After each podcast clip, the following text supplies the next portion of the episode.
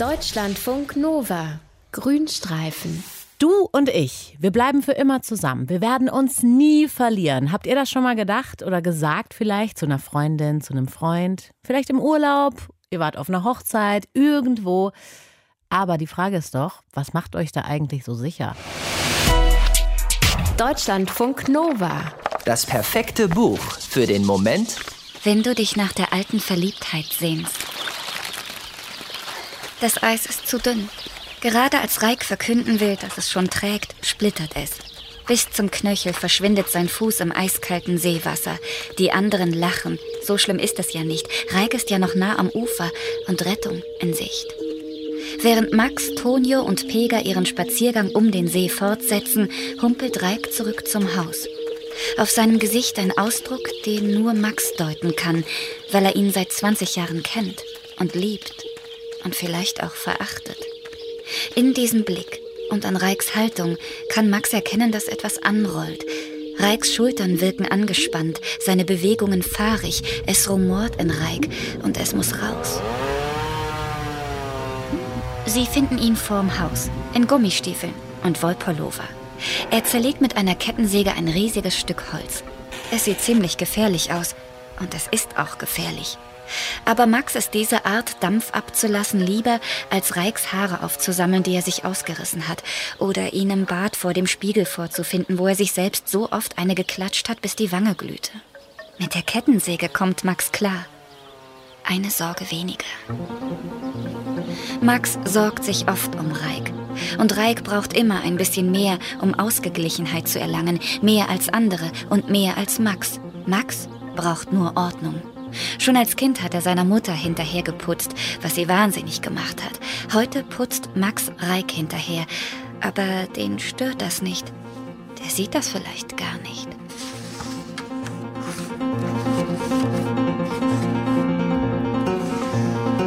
Ein Wochenende in der Uckermark stellt vier Freunde, beziehungsweise drei Freunde und eine Freundin auf eine Probe.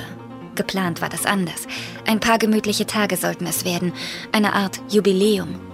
Gemütlich ist es ja auch. Das Haus, der See, ein paar Bücher, viel Tee.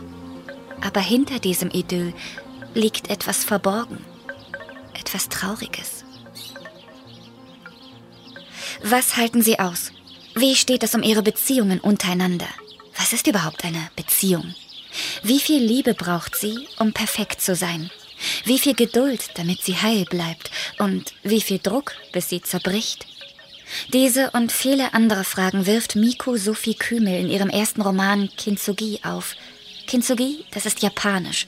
Es beschreibt eine Technik, mit der gebrochenes Porzellan mit Gold repariert wird. Reik ist Künstler.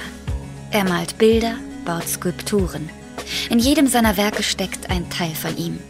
Weltweit werden seine Arbeiten gefeiert und gekauft. Max hat ihn kennengelernt, als er noch studiert hat und in einer winzigen, verkramten Bude hauste.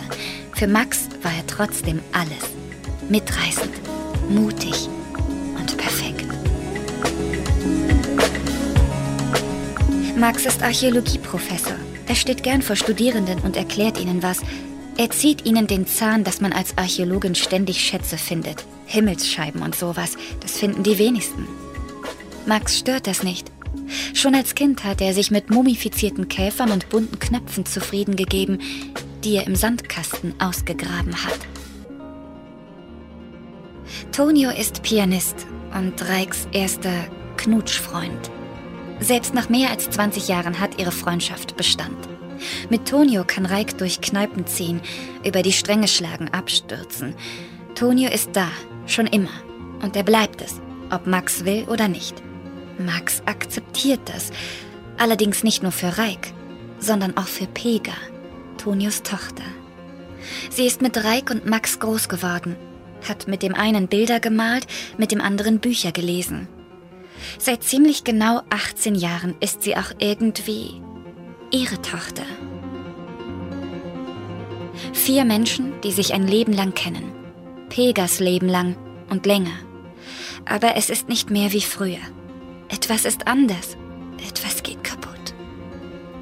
Die Beziehung zwischen Reik und Max ist allmählich zum Gefängnis geworden. Tonio muss akzeptieren, dass seine Tochter jetzt erwachsen ist.